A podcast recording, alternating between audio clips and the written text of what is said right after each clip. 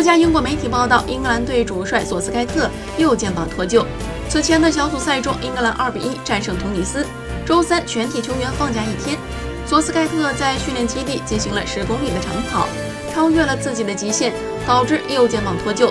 其后，救护车赶到，将索斯盖特送往了医院接受治疗。索斯盖特与队医开玩笑说：“以后我不会再庆祝进球了，很抱歉，我成功的毁掉了他们的假期。”索斯盖特吊着绷带出现，令球员们吃了一惊。